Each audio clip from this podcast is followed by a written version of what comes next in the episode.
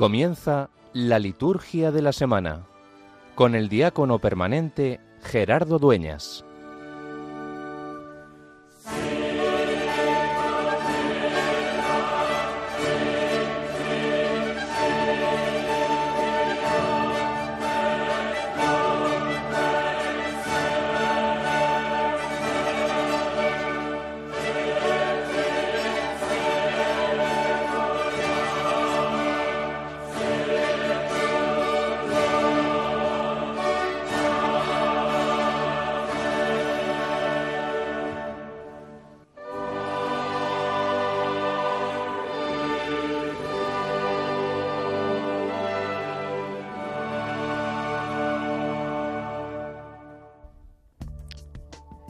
Dios, que has puesto la plenitud de la ley divina en el amor a ti y al prójimo.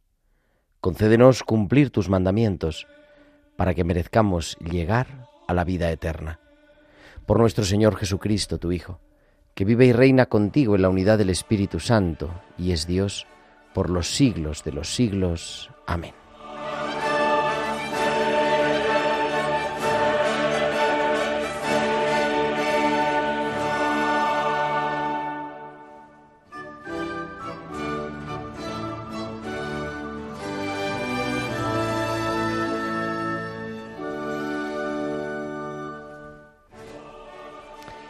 El llegar a tiempo, el llegar siempre a tiempo, no retrasarnos, el estar los primeros de la fila, el que no se nos eche nadie por delante.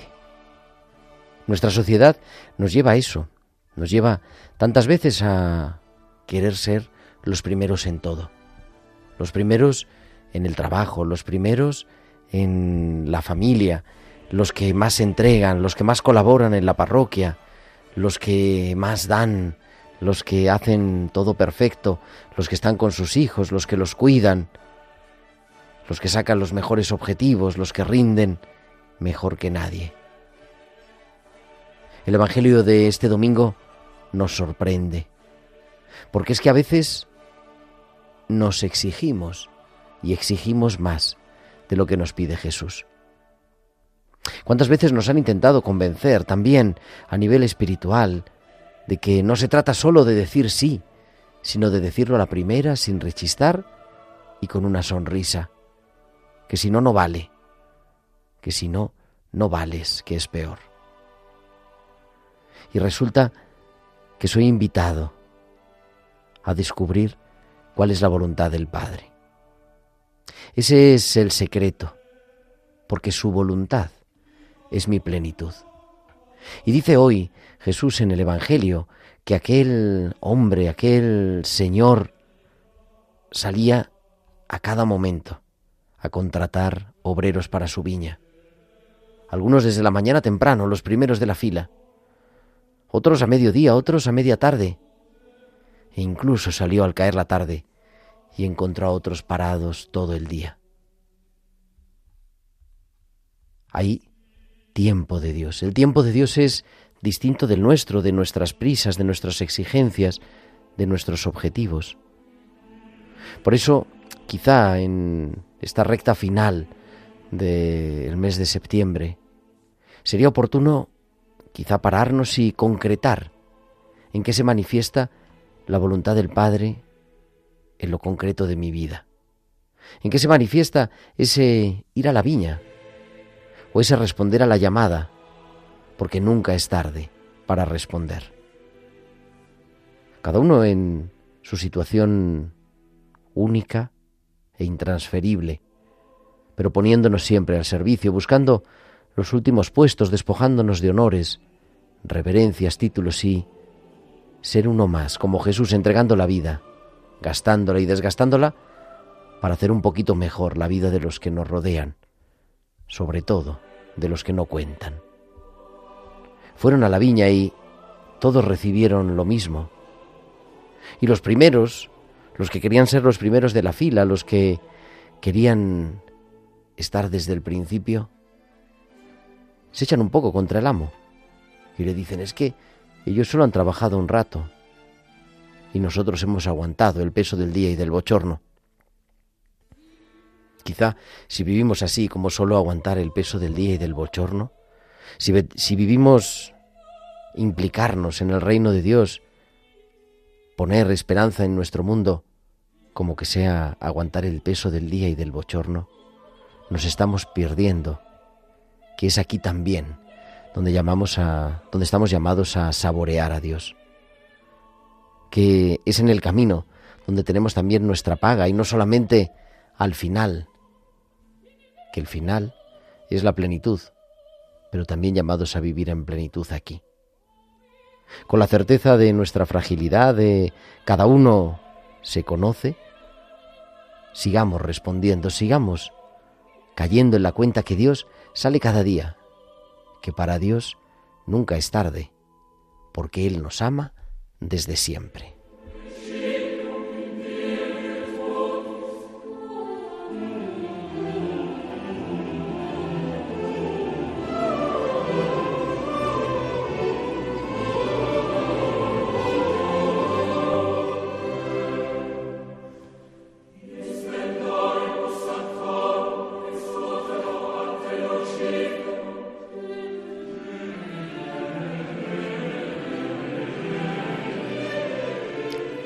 Muy buenas noches, queridos amigos de Radio María, y bienvenidos a la liturgia de la semana. Son las 9 y 7, las 8 y 7 en Canarias. Y comenzamos en directo desde los estudios centrales de Radio María en el Paseo de los Lanceros en Madrid.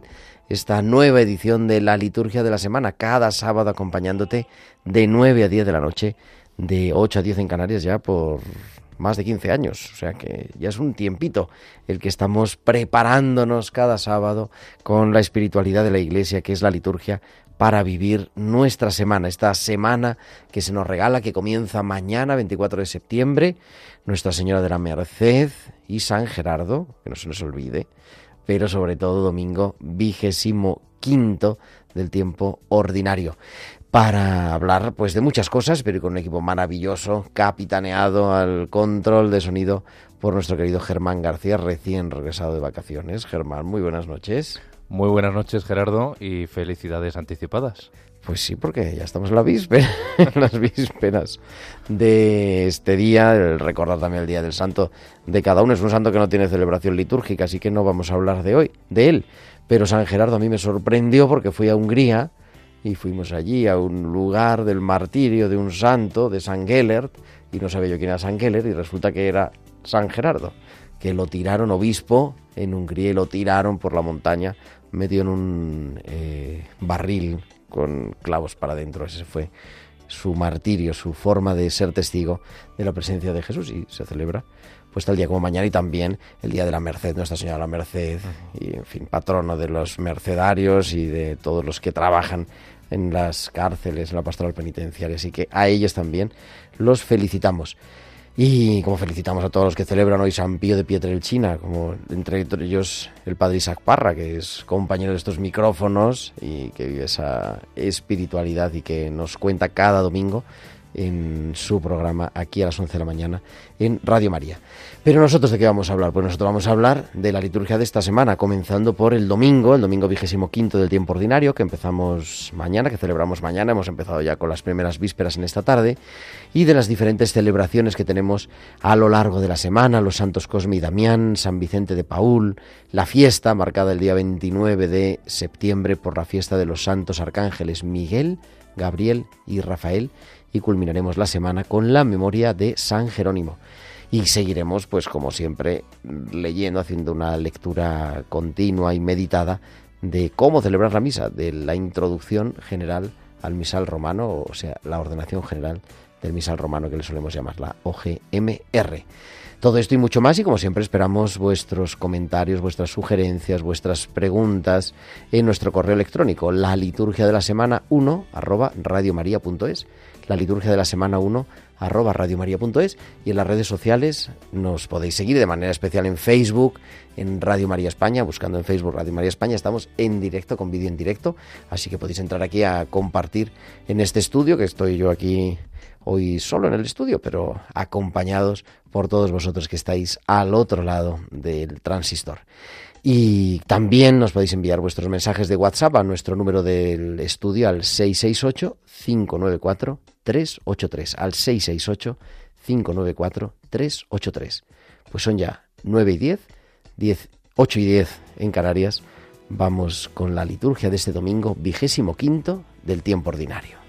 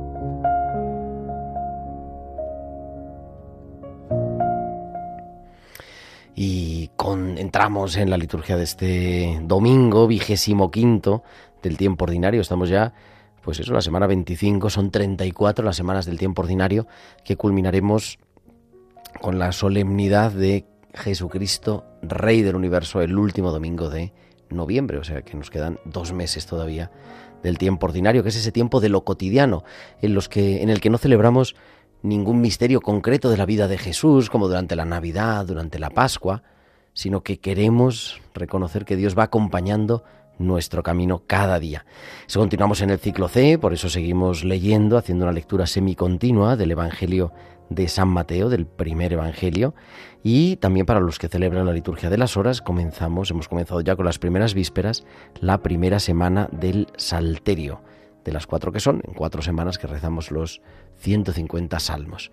Además, mañana este domingo se celebra la Jornada Mundial del Migrante y del Refugiado, que tiene el lema libres de elegir si migrar o quedarse.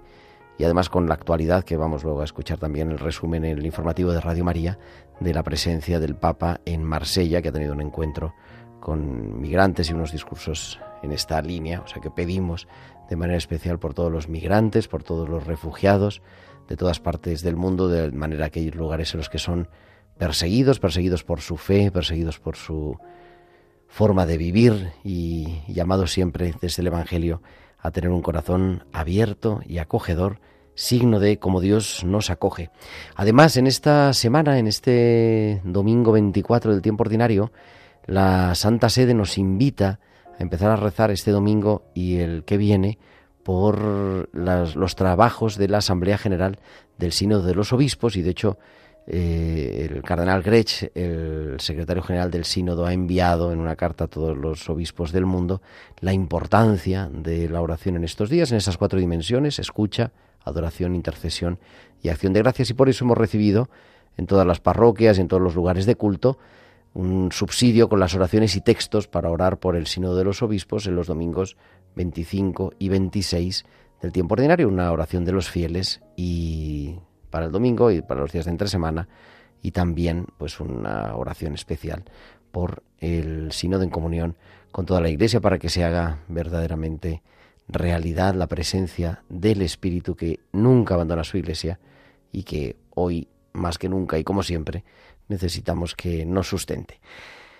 Y entramos directamente en la liturgia de este domingo 25 del tiempo ordinario, en concreto la liturgia de la palabra. La primera lectura de este domingo está tomada del capítulo 55 del profeta Isaías.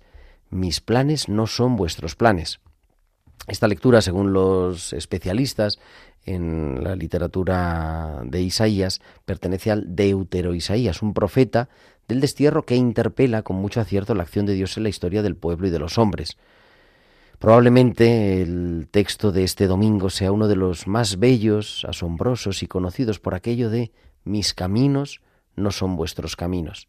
De alguna forma es el resumen final de, esta sección del Deutero Isaías que comenzaba ya por el capítulo 40, en el que se recogen oráculos y exhortaciones de este profeta anónimo del destierro que tiene que levantar el ánimo del pueblo. Estamos ante una llamada verdaderamente materna para buscar a Dios en nuestra vida, porque él no es como lo imaginamos. Actúa ciertamente con misericordia.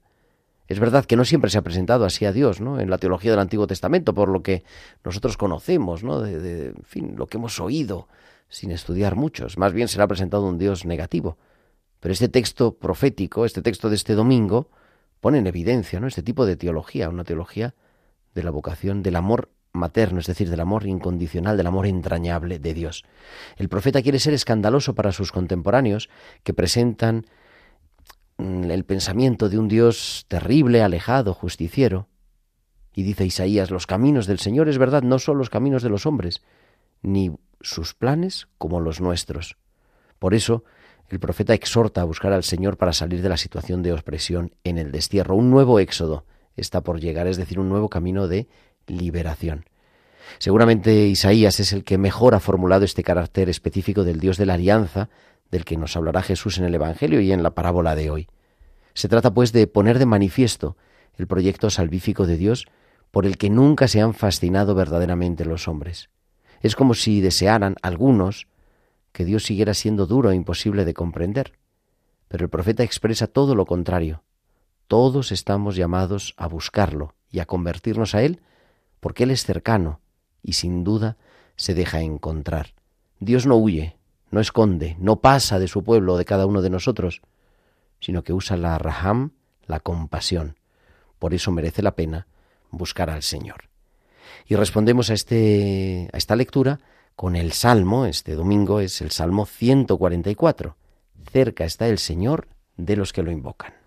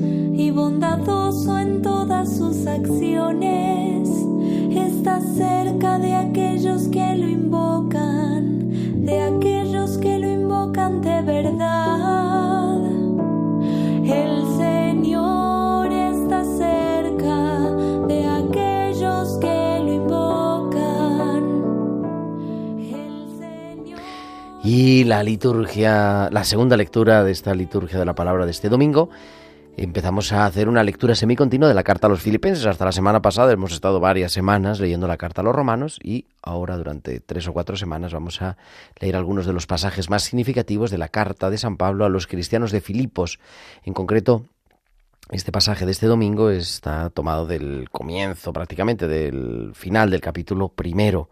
Para mí, la vida es Cristo y morir una ganancia, dice San Pablo, pero si el vivir esta vida mortal me supone un trabajo fructífero, no sé qué escoger. Esta segunda lectura es de una gran densidad paulina. San Pablo, muy probablemente prisionero en Éfeso, se abre su corazón con su comunidad de Filipos, una comunidad muy querida para él, donde piensa ir. Lo ha pasado muy mal. Ha estado a las puertas de la muerte, en la cárcel, a causa de una persecución, y les habla de lo que significa para él vivir en Cristo. Es estar con Él, orar con Él. Ha sentido realmente en su vida su presencia salvífica hasta lo más profundo, y no le teme ya a la muerte. Este es uno de los puntos álgidos de la escatología paulina, porque, ante la muerte, todo adquiere una dimensión más personal e inevitable. Incluso Pablo ya no espera una parusía, una venida del fin del mundo, como en sus primeras cartas. Sabe que la muerte está ahí, al lado, en cualquier momento. Es como si quisiera afirmar, en realidad, expresándolo rotundamente, ¿no? Que no le teme a la muerte porque tiene la confianza de Cristo su Señor. Ha tenido y tiene la experiencia de lo que es vivir en Cristo. Y la muerte le abre una puerta a la vida que nadie le podrá arrebatar, la vida con mayúscula, a la vida plena, a la vida eterna.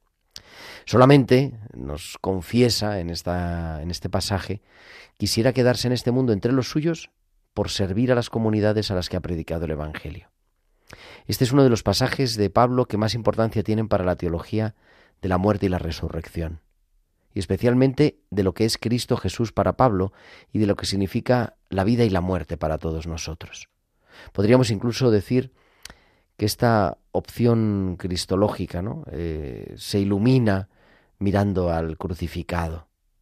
En Cristo y con Cristo ya no somos víctimas de un destino, sino que en todo lugar nos descubrimos que Él nos ama. Y con esa certeza, con la certeza de saber que estamos en las manos de Dios, nos preparamos para el culmen de la liturgia de la palabra, que es la proclamación del Evangelio, y lo hacemos como cada domingo con el canto del aleluya.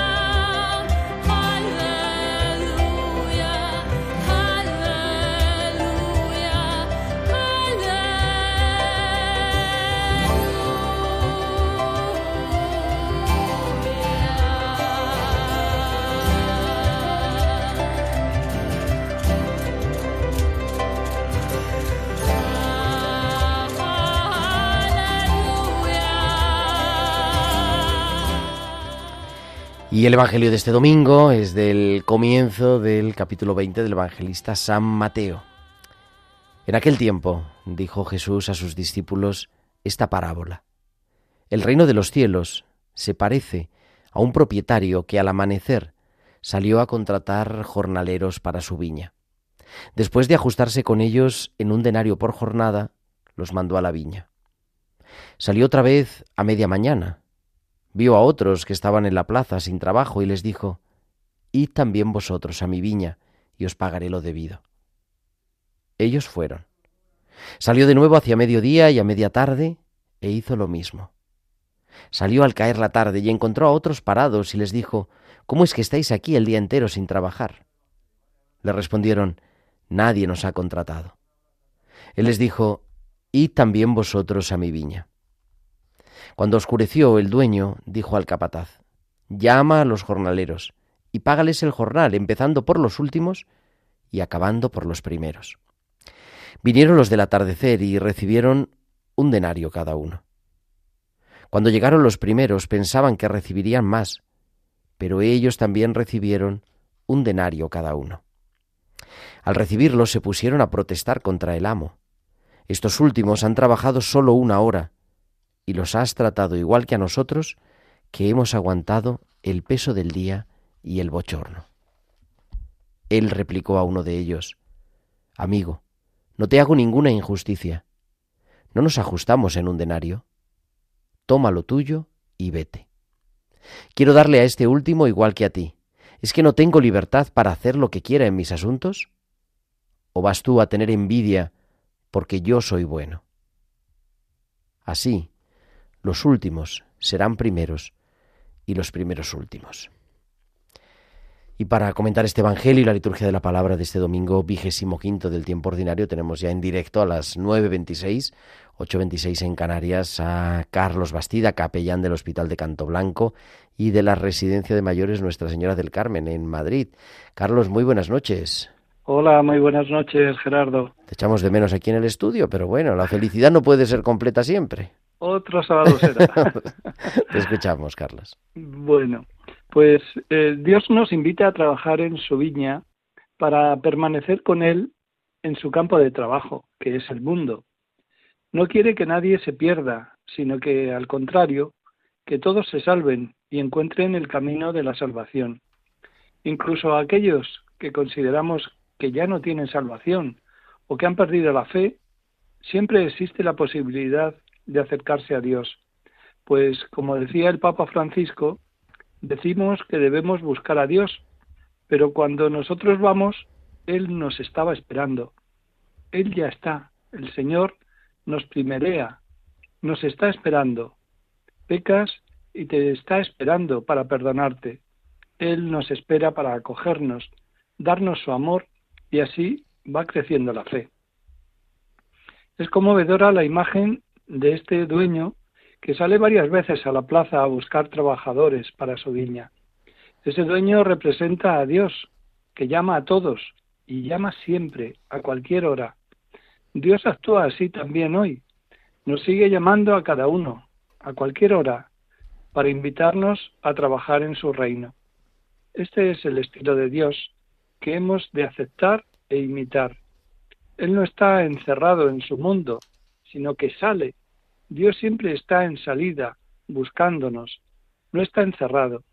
Dios sale, sale continuamente a la búsqueda de las personas, porque quiere que nadie quede excluido de su plan de amor. También nuestras comunidades están llamadas a salir de los varios tipos de fronteras que pueden existir para ofrecer a todos la palabra de salvación que Jesús vino a traer. Se trata de abrirse a horizontes de vida que ofrezcan esperanza a cuantos viven en las periferias existenciales y aún no han experimentado o han perdido la fuerza y la luz del encuentro con Cristo. La segunda actitud del dueño, que representa a la de Dios, es su modo de recompensar a los trabajadores. ¿Cómo paga Dios?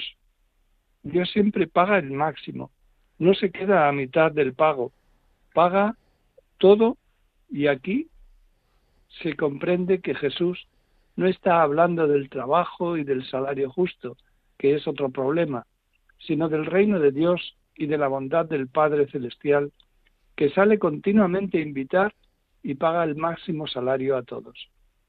Dios no mira el tiempo y los resultados, sino la disponibilidad. Mira la generosidad con la que nos ponemos a su servicio. Su actuar es más que justo, en el sentido de que va más allá de la justicia y se manifiesta en la gracia. Todo es gracia. Nuestra salvación es gracia. Nuestra santidad es gracia. Donándonos la gracia. Él nos da más de lo que merecemos. El que piensa en sus propios méritos fracasa. Quien se confía con humildad a la misericordia del Padre pasa de último, como el buen ladrón, a primero. En la parábola de Jesús no se dice que el que fue contratado a última hora trabajara más que los demás. La razón por la que el patrono le da el salario completo es por una sencilla razón, porque es bueno, se destaca la bondad de Dios. Según Jesús, la bondad de Dios es insondable y no se ajusta a los cálculos que nosotros podemos hacer. En realidad, solo podemos entender la parábola si caemos en la cuenta de que el nombre de Dios es gracia, amor, benevolencia, que permanece incluso cuando es rechazado y tiene, como diría Francisco de Asís, una voluntad de amar que no se retira. Lo que más nos urge en estos momentos es descubrir el verdadero rostro de Dios, revelado por su Hijo Jesús. Vivir y transmitir ese amor a los demás, he ahí la verdadera fiesta del creyente en Jesús. Pues muchísimas gracias, querido Carlos, por pues impulsarnos a hacer vida esta palabra de Dios que nos trae él cada semana. Y como siempre, pues nada, te esperamos la semana que viene, si Dios quiere. Muy bien, muchas gracias. Gracias, buenas noches. Es Carlos Bastida, el capellán del Hospital de Canto Blanco y de la Residencia de Mayores Nuestra Señora del Carmen en Madrid, que cada semana nos trae la liturgia de la semana su comentario homilético. 9.31, 8.31 en Canarias. Continuamos en directo en la liturgia de la semana en esta noche del 23 de septiembre del año 2023, un día capicúa, y entramos ya en el calendario de la semana.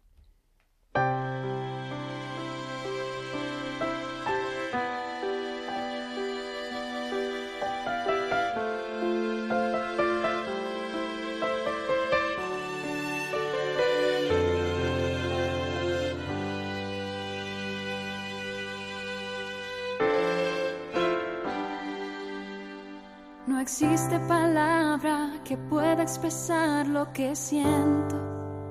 Tan grande es este sentimiento que sobrepasa mi razón.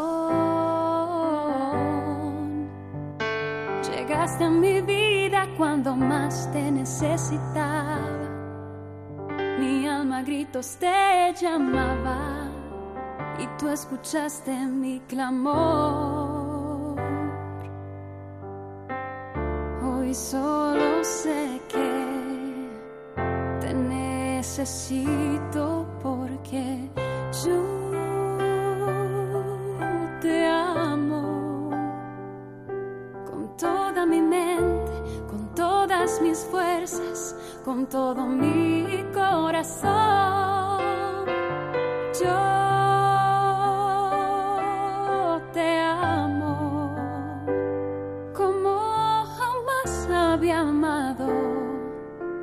Sobre todas las cosas, te amo a ti, Señor.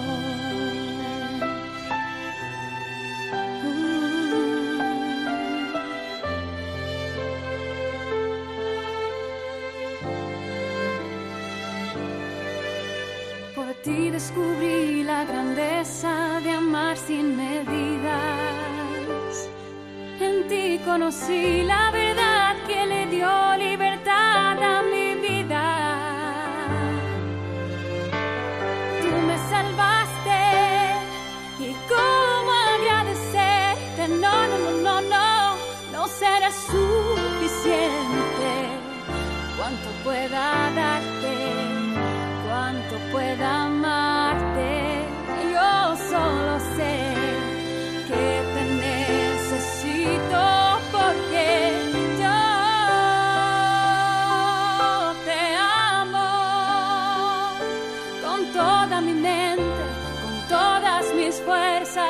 con todo mi corazón.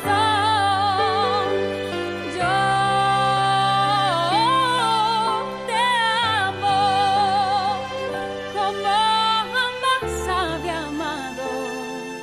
Por sobre todas las cosas, te amo a ti, Señor.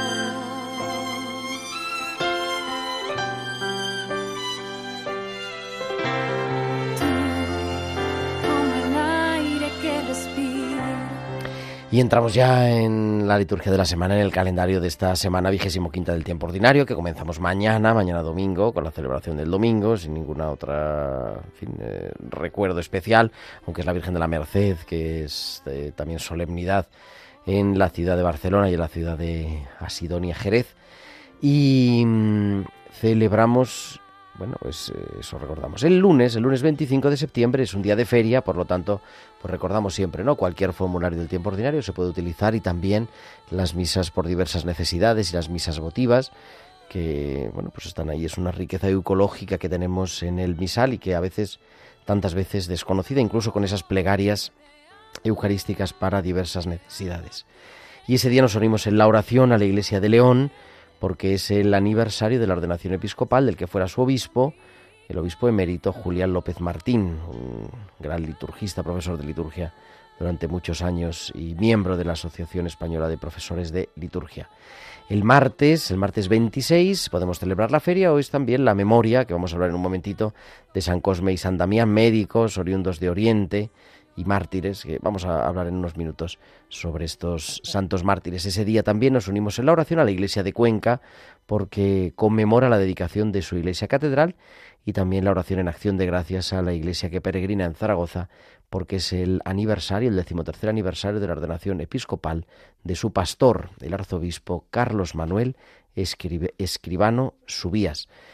El miércoles 27, el día de San Vicente de Paul, la memoria de San Vicente de Paul, presbítero, párroco de Clichy en París, en París en el siglo XVII, audaz emprendedor de numerosas obras. Fundó la Congregación de la Misión, los padres paules, sacerdotes misioneros para la evangelización de extensas regiones descristianizadas en Francia, con tantas misiones populares que han hecho los padres paules, también en España, y también fundó la congregación junto con Santa Luisa de Marillac de las Hijas de la Caridad, para la atención de los más necesitados. El, hace un mes, justamente el 22 de agosto, en tiempo de cuidar, un servidor tenía la ocasión de dedicar un programa a San Vicente de Paul con una religiosa, una hija de la caridad, Sor Ángeles Infante, que yo animo a nuestros oyentes a volver a escuchar en el podcast, entrando los podcasts de Radio María, Tiempo de Cuidar, el 22 de agosto de 2023. Eh, se puede recuperar porque es un programa interesante. El, y ese día, el miércoles 27 de septiembre, esa memoria obligatoria. El día 28, al día siguiente, jueves 28 de septiembre, podemos celebrar dos, una memoria libre, otra memoria libre o la feria. San Venceslao Mártir, duque de Bohemia, en la antigua Checoslovaquia, en el siglo X, ferviente cristiano, asesinado por su hermano Boleslao a los 24 años de edad, a causa de su fe. Venceslao luchó hasta la muerte en defensa de la ley de Dios. Estaba, con las palabras del Evangelio, afianzado sobre roca firme. También se puede celebrar la memoria de San Lorenzo Ruiz, padre de familia oriundo de Filipinas, que a mediados del siglo XVII, junto con varios compañeros, miembros de la Orden de Santo Domingo o asociados a ella, derramó su sangre por amor a Cristo en la ciudad japonesa de Nagasaki, la fiesta o la memoria libre de San Venceslao o de San Lorenzo Ruiz y compañeros mártires. Y el, pues el culmen de esta semana, litúrgicamente, es la fiesta de los santos arcángeles Miguel, Gabriel y Rafael, Miguel, el fuerte protector de la Iglesia contra las asechanzas del mal.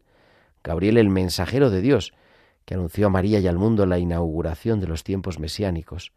Rafael, medicina de Dios, compañero de ruta de la Iglesia que peregrina todavía por este mundo. Los santos arcángeles que nos acompañan, ¿no? Con esa oración que nos enseñaron de niños, el cuatro esquinitas tiene mi cama, pero que nos recuerda que esos mensajeros de Dios siguen estando acompañándonos, ¿no? Y que son pues esos que nos cuidan, nos protegen, nos sostienen en nuestro día a día. Lo celebramos como fiesta, en el día de la dedicación eh, se celebra ese día, porque ese día se dedicó la Basílica de San Miguel en la Vía Salaria, en, en las cercanías de Roma, y se celebran juntamente los tres arcángeles de los que habla la Sagrada Escritura con misiones singulares.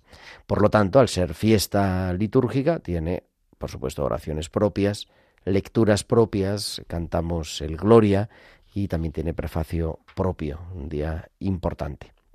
Y culminaremos la semana de hoy en ocho días, el próximo 30 de septiembre. Tenemos la memoria obligatoria de San Jerónimo, presbítero, natural de Dalmacia en el siglo IV. Fue amigo del Papa San Damaso, del Papa español, que le encomendó la arda tarea de traducir al latín, que era la lengua del pueblo, las Sagradas Escrituras. Él, eh, por su profundo conocimiento de la palabra de Dios y sus comentarios bíblicos y espirituales, mereció ser llamado doctor de la Iglesia. Él, al recibir el encargo del Papa San Damaso, como sabéis, ¿no? se traslada a Belén y muere allí, en Belén, cerca de la Gruta de la Natividad, donde había pasado los últimos años de su vida. San Jerónimo, que pues es, que es el autor fundamental de la Vulgata, que sigue siendo hoy, 1600 años después, eh, la, versión típica prácticamente, prácticamente idéntica a la de San Jerónimo, en su gran mayoría, un altísimo porcentaje, la versión típica de la Biblia de la Iglesia. Y ese día, el día de San Jerónimo, también nos unimos en la oración a la Iglesia de Palencia, porque recuerda el aniversario del que fuera su obispo, el obispo emérito Nicolás Castellanos Franco. 9.40, 8.40 en Canarias. Continuamos en directo en la liturgia de la semana y vamos a hablar de estos santos Cosme y Damián.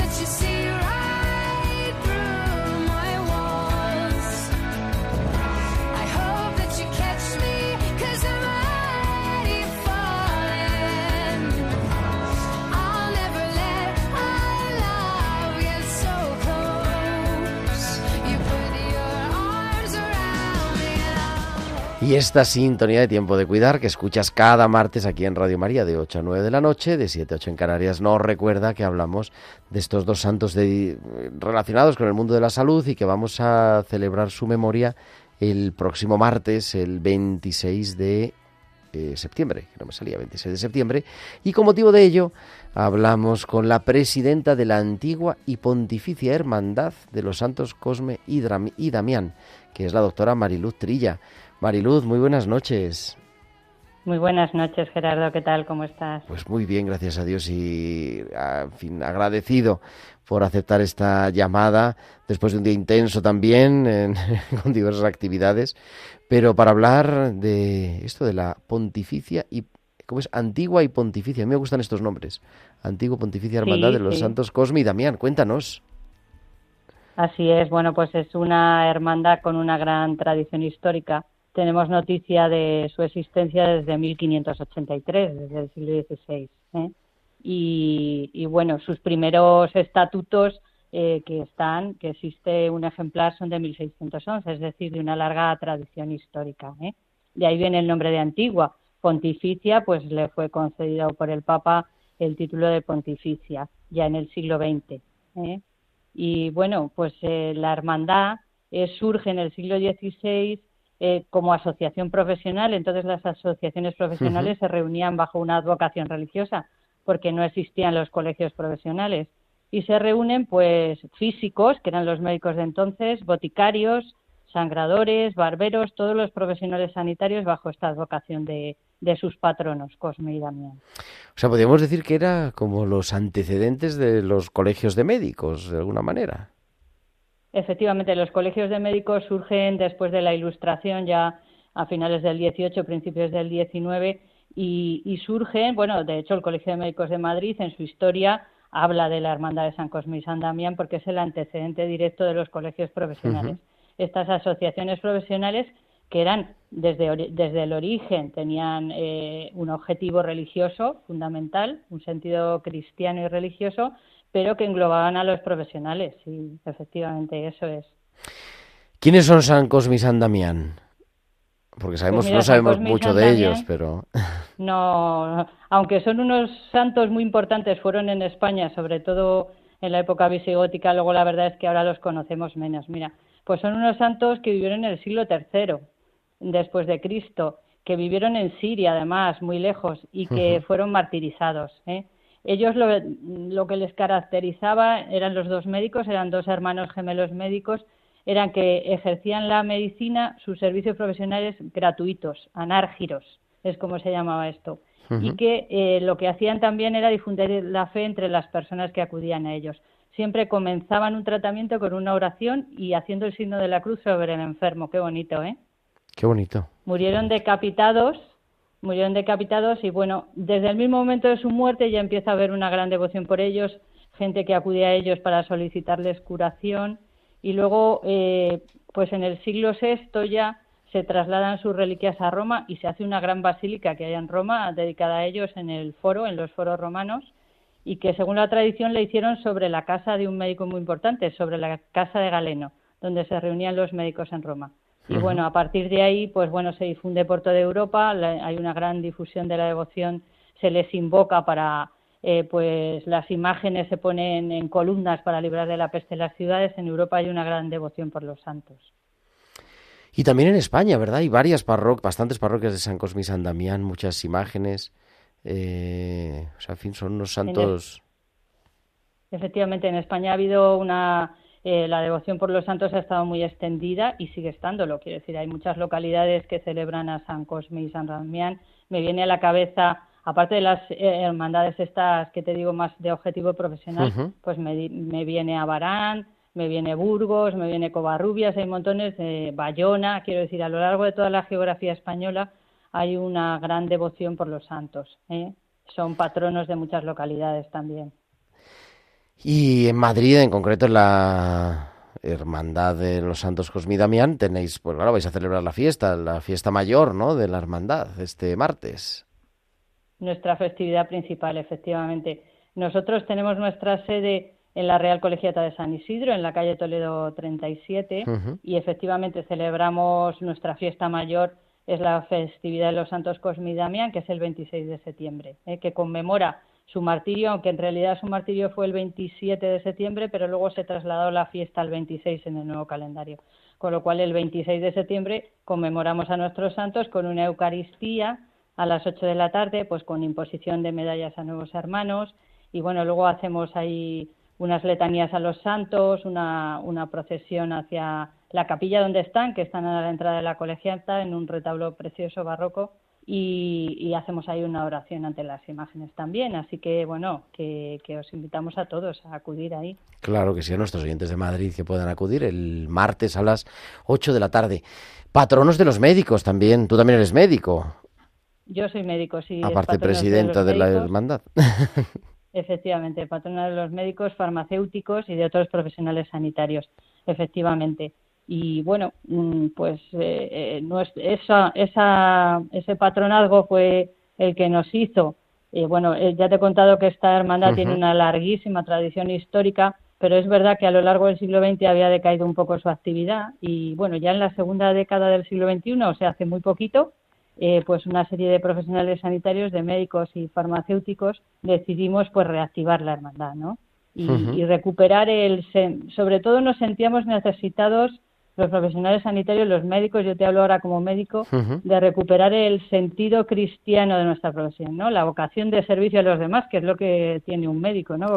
Vocación de servicio hacia los enfermos, hacia los necesitados y que eso es muy evangélico, ¿no? Siguiendo las palabras del Evangelio, amarás a tu prójimo como a ti mismo. Quiero decir que nos sentíamos muy implicados y la sociedad, la verdad, es que ahora mismo no no tiene ese sentido, ¿no? La profesión sanitaria, los médicos pasamos momentos complicados, los médicos cristianos, ¿no? Y no sentíamos, pues, necesitados de tener una hermandad, eh, de recuperar esta actividad y de unirnos, pues, para hablar de temas pues relacionados con nuestras profesiones, pero también desde un punto de vista cristiano. Pues día de pedir, de pedir por los médicos cristianos, por los profesionales sanitarios cristianos, el día de San Cosme y San Damián. Querida Mariluz Trilla, mucha Trilla, Mariluz Trilla, presidenta de la antigua y pontificia hermandad de los Santos Cosme y Damián, muchas felicidades anticipadas y muchísimas gracias por acompañarnos esta noche aquí en Radio María, en la liturgia de la semana.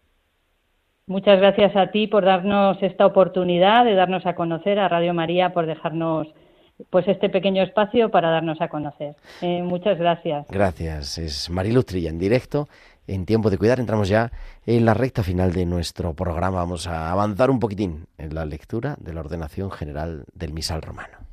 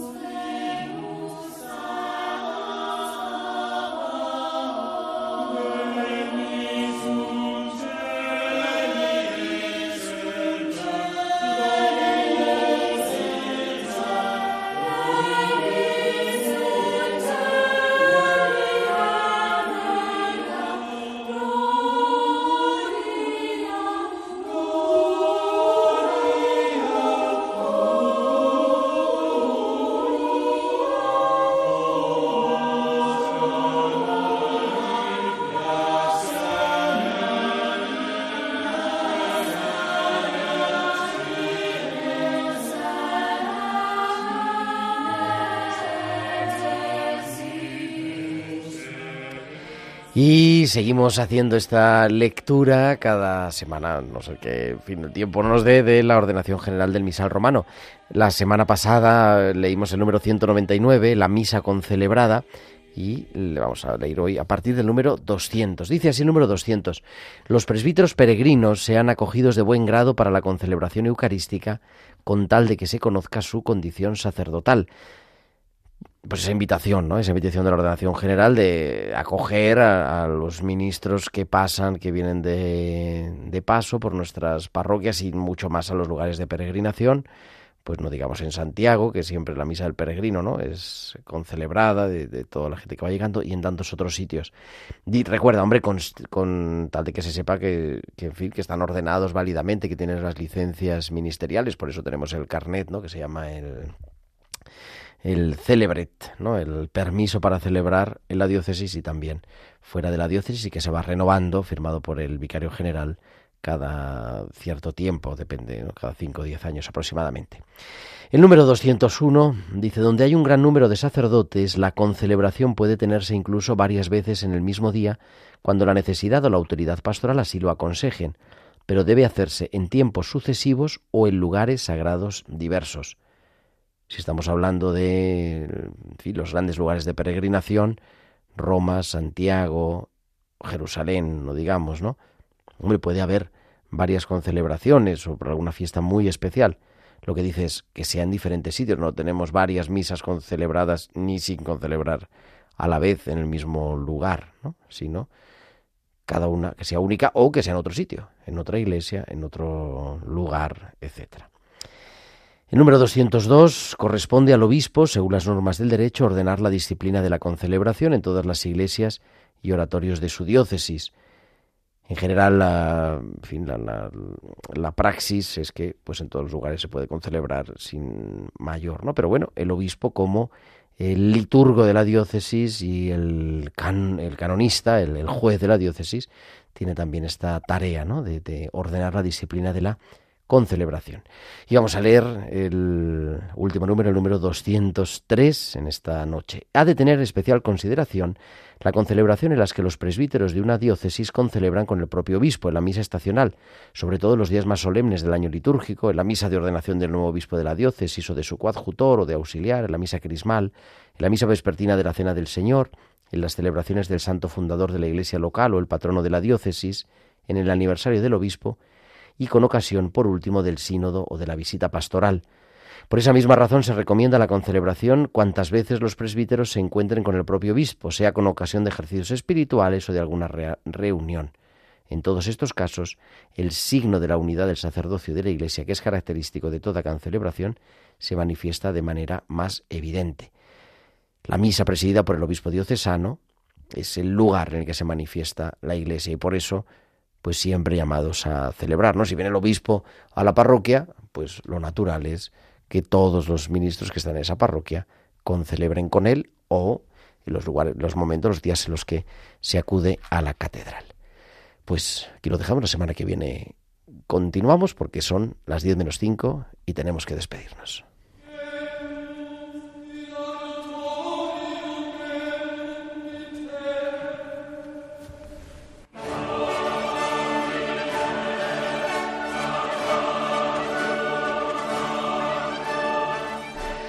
Y es que ahora a las 10 en punto, a las 9 en Canarias, llegan los informativos de Radio María con toda la, actualidad de España, del mundo y de la Iglesia. Y nosotros volveremos el próximo sábado, que será 30 de septiembre, día de San Jerónimo, y estaremos aquí como siempre a las 9 de la noche, a las 8 en Canarias. Muchas gracias a Germán García en el control sonido y nosotros nos escuchamos la próxima semana. Que tengas un feliz y santo domingo, una feliz y santa semana. Un abrazo de tu amigo el diácono Gerardo Dueñas.